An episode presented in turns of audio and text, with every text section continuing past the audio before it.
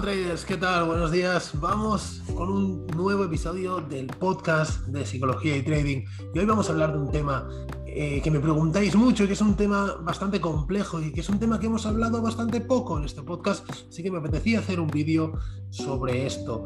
Es el ratio beneficio-riesgo. Y ya no solo el ratio beneficio-riesgo, sino las salidas de mercado. ¿Cómo salimos del mercado? Nos preocupamos mucho en cómo entrar al mercado y obviamente es algo que tenemos que tener muy claro y muy definido en nuestro plan de trading. Pero luego viene el tema de las salidas. ¿Cuándo recoger esos beneficios? Si nos salta un stop, eso lo tenemos bastante claro, ¿no? Entramos en el mercado, colocamos nuestro stop, nos salta el stop, bueno, pues nos ha saltado el stop, ya está. Pero ¿y si no? ¿Y si el precio va en la dirección que nosotros eh, creíamos? ¿Cuándo salimos del mercado? Aquí se producen muchísimos, muchísimos errores también por la ausencia de un método. Es muy importante saber cuándo queremos entrar, pero también cuándo queremos salir, cómo vamos a salir. En definitiva, como digo siempre, tenemos que actuar como robots, tenemos que tener un método, tenemos que hacer siempre lo mismo. ¿Por qué? Porque las decisiones se toman en frío, se toman cuando diseñamos nuestro plan de trading y no cuando el mercado se está moviendo y no sabemos exactamente qué puede pasar, ahí entran los nervios y bueno, en eh, ya sabéis lo que, lo que pasa después. Entonces vamos a ver diferentes opciones que tenemos a la hora de trabajar con los ratios, ¿de acuerdo? Eh, aquí tenemos que tener en cuenta diferentes aspectos y es la temporalidad en la que trabajemos. Siempre se dice que a mayor temporalidad el riesgo que tienes que asumir es, mayor, eh, obviamente pues porque los stops son más grandes, pero por contra también los movimientos son más claros, no hay tanta manipulación y se puede decir que es relativamente más sencillo, ¿verdad? Y por tanto, también se aconseja que a mayor temporalidad busquemos ratios mayores porque el movimiento está más confirmado. Sí, efectivamente puede ser así y de hecho comparto una parte de, esta reflexión. No obstante, tenemos que intentar buscar un ratio en el que nos sintamos cómodos, un ratio que sea efectivo para nosotros. Y esto que voy a explicar nos da igual si lo hacemos para scalping, para swing, para intradía, para medio plazo, largo plazo, me da igual. ¿Vale? Me da igual, simplemente son una serie de puntos en los que podemos sacar nuestra posición y lo debemos estructurar de este modo. En primer lugar, ratio y estadística. ¿Qué quiere decir esto? Bueno, pues aquí es muy importante hacer, como siempre digo, un análisis estadístico previo de tu operativa. Es algo que a los alumnos que, con los que trabajo en las mentorías o en el curso de trading, es lo primero que les pido. Es decir, vamos a hacer un backtest de tu operativa, tienes que rellenar este documento eh, para saber cómo estás entrando al mercado, qué estás haciendo bien y con qué ratios nos, nos interesa más trabajar, ¿no?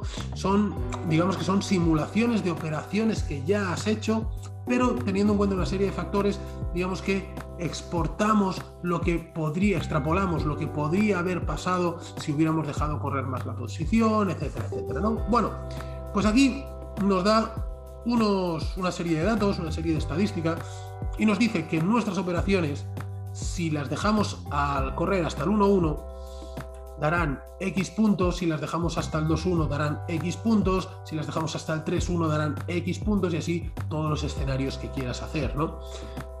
Ahí nos dan una cifra de puntos en los diferentes escenarios. Esa cifra de puntos es la cifra de puntos correcta, es decir, la mayor cifra de puntos será la mayor, la, la más eficaz para tu sistema de trading. Entonces, por ahí ya tienes una ligera idea de hacia dónde tienen que ir esos ratios.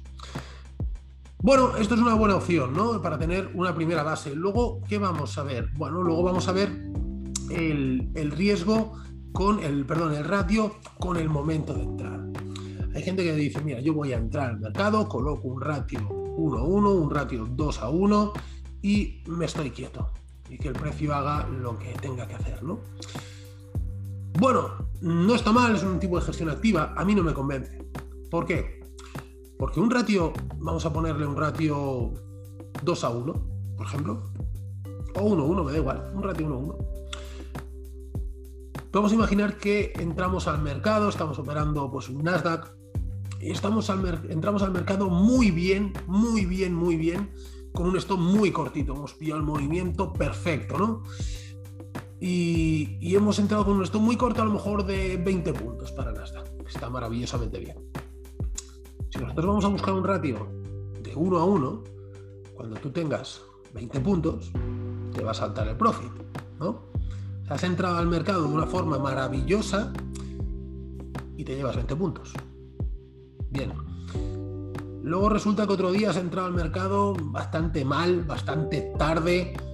Eh, no, no has acabado de ver, pero bueno, has entrado al mercado.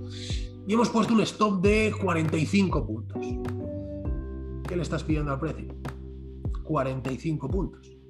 Es decir, cuanto peor entras, más grande es tu stop. Eso es obvio. Pero más recorrido le estás pidiendo al precio. Tendría que ser al revés, ¿no? Si ves que has entrado tarde, igual el movimiento ya está demasiado extendido y no va a llegar a tu profit. En cambio, si has entrado muy bien, como en el primer ejemplo, creo que no tiene sentido dejar, el, dejar un ratio en un 1-1 cuando has entrado tan bien al principio del movimiento que puedes coger todo el movimiento, ¿no? O parte de él. Una parte más sustancial que ese simple 2 a 1, ¿no? Entonces, cuidado, porque esto de los ratios fijos tiene su trampa. Vamos a analizar en cada situación de mercado cómo de bien he entrado en el mercado para poder eh, colocar un ratio más ambicioso o más conservador. Vale, siguiente punto, ratio y psicotrading. A mayor ratio, como hemos dicho antes, obviamente más difícil es que el precio llegue, ¿no? Si tenemos un ratio 3 a 1, pues es mucho más difícil que el precio llegue a ese 3 a 1 que llegue al 1 a 1. ¿De acuerdo? Esto es bastante obvio, ¿no? ¿Qué quiere decir esto? Pues que vamos a tener más operaciones perdedoras que ganadoras, por estadística.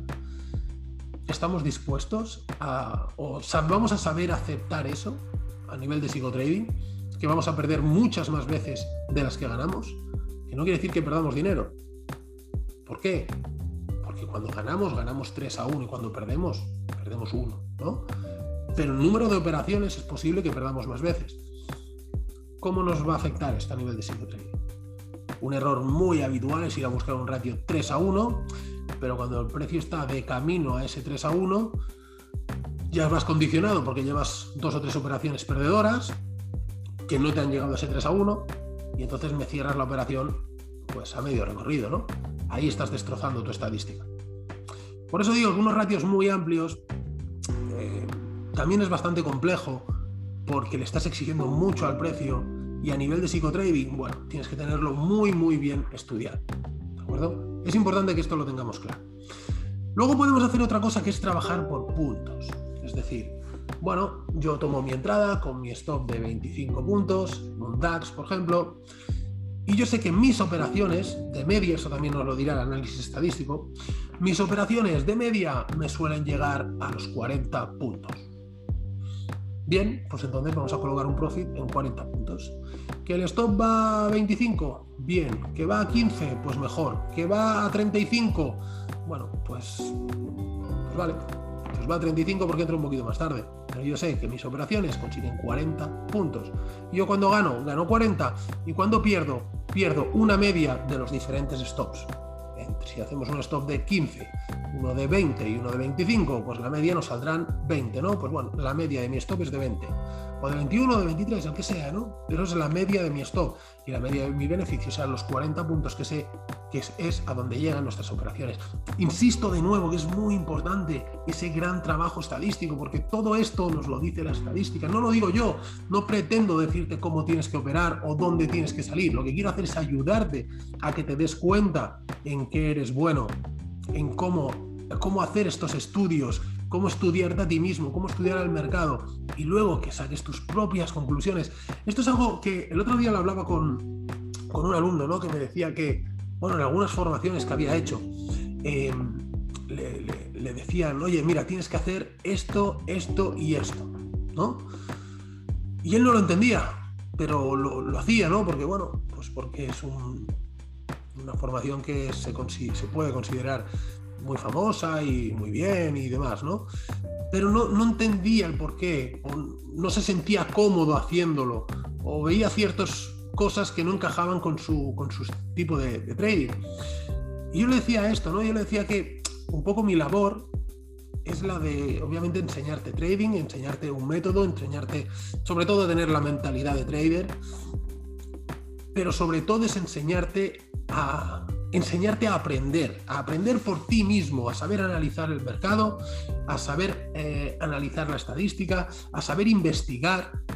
Ya sabéis que, que, vamos poniendo ejercicios semana tras semana, entre sesión y sesión, ponemos ejercicios que tenéis que ir haciendo para desarrollar esa, digamos, ese conocimiento, ese autoconocimiento de nosotros mismos y del mercado, ¿no?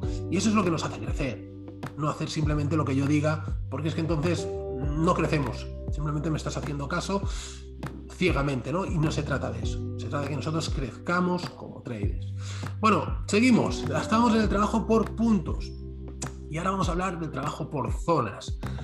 Bueno, pues es bastante similar a lo de los puntos, ¿no? Decir, mira, mm, yo cuando el precio llegue a una zona relevante, la zona volumétrica, que sabéis que son súper importantes, eh, cómo trazarlas y demás, cuando el precio llegue a esta zona yo voy a colocar ahí mi profit, porque ahí la estadística no está a mi favor y por tanto cierro la posición. ¿A cuánto estará? Bueno, pues estará dependiendo del día, de dónde está el precio, de muchas cosas. Teniendo un stop medio de, como decíamos, 25 puntos, esa zona puede estar a 35, a 40, 45, 50, a lo que sea. Y el ratio ahí me da igual, yo voy a buscar esa zona. Bien, también es una buena forma de hacer. ¿De acuerdo? Es una forma bastante interesante. Ya por último, os explico la forma en la que trabajo yo. y es un poco juntar todo lo que acabo de explicar, ¿vale? Em, puede parecer un poco complejo, pero si te paras a pensarlo de una forma eh, pausada y, lo analizas bien y lo tienes muy claro, realmente creo que es la más efectiva. En primer lugar, yo voy a buscar un ratio, vamos a poner el ejemplo de operaciones de scalping, yo voy a buscar un ratio de 2 a 1, ¿de acuerdo? pero no de forma incondicional. Es decir, yo voy a buscar un ratio 2 a 1, pero si por el camino veo algo que no me gusta, ya sabéis las cosas que no me gustan, un volumen relevante, una vela que no nos guste, una zona, bueno, ¿no? ya, eso ya lo vais, ya lo vais conociendo. Em, si durante el camino veo algo, veo algo que no me gusta, cerramos la posición. Si yo llevo 40 puntos, que es la media de puntos que consigo en un DAX por entrada, yo cierro la posición. En el momento que llego a los 40 puntos y veo algo que no me guste, cerramos la posición. Aunque mi profit de 2 a 1 esté en 50, pero si con 40 es una cifra con la que yo estoy satisfecho, veo algo que no me gusta, no por conseguir esos 10 puntos más, de 40 a 50, voy a arriesgar los 40 que ya he conseguido. Es un tema estadístico. ¿no? Digamos que cuando hay algo que no te gusta, empieza un nuevo trade. Y ahí es donde tienes que valorar, oye, ¿me interesa estar dentro del mercado después de lo que acabo de ver? Bueno, esto es algo que hay que tener en. Y luego tener en cuenta también las zonas. Yo entro con un stop de 25 puntos, voy a buscar un ratio 2 a 1 de 50 puntos, pero ese profit está 5 puntos detrás de una zona relevante, ¿no? De, vamos a imaginar de una resistencia. Cuando el precio llega a la resistencia, ahí va a encontrar rechazo, seguro. Va a encontrar rechazo. Mucho poco se giran, lo rompen, no lo sé. Es que eso ya no lo sé. Yo sé que el precio va a testear esa zona. Entonces cojo el recorrido hasta esa zona. Y si rápidamente cuando llega allí rompe la zona y llega mi profit, perfecto. Si cuando llega a esa zona hay algo que no me gusta, profit en 50, llevo 45 puntos, está trabajando la zona y no consigue romperla, cerramos la posición con 45 puntos o con 42 o con 47, me da igual. Pero no podemos dejar perder todos esos puntos ganados en una zona que la estadística no está a nuestro favor, simplemente por ganar tres puntos más, no tiene ningún tipo de racionalidad.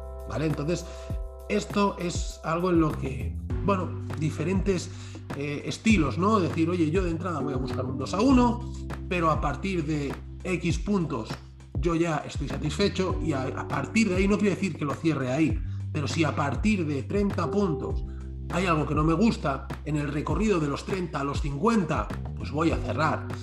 Em, también me pongo una norma y es no cerrar antes del 1 a 1, eso sí que es cierto. Hasta que el precio llegue al 1 a 1, ahí no toco nada, porque es que, nos llega el 1 a 1 relativamente... Em, sencillo, entre comillas, es que a veces hasta por error nos puede llegar al uno a uno, ¿no? En algún retroceso, en lo que sea.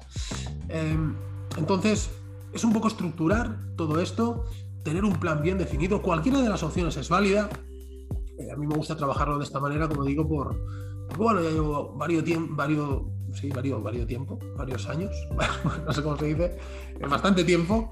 Em, y he probado diferentes opciones, ¿no? Entonces, eh, esta es la que mejor se ajusta a mí, pero habrá otra que será la que mejor se ajuste a ti. Y esa es la que tienes que buscar. ¿Y cómo lo vas a buscar? ¿Cómo lo vas a encontrar? Pues con la estadística, como digo siempre, con un buen análisis, un buen seguimiento y una buena capacidad de aprendizaje.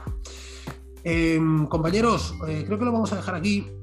Tengo, tengo muchas novedades que os explicaré a partir de la semana que viene, eh, nuevos proyectos que vamos a, empezar, que sin duda os van a gustar, nuevas ofertas de, contenido que tenemos, contenido exclusivo que vamos a empezar a hacer a, través del canal de Telegram. Que tenéis por aquí abajo en la descripción, ¿vale?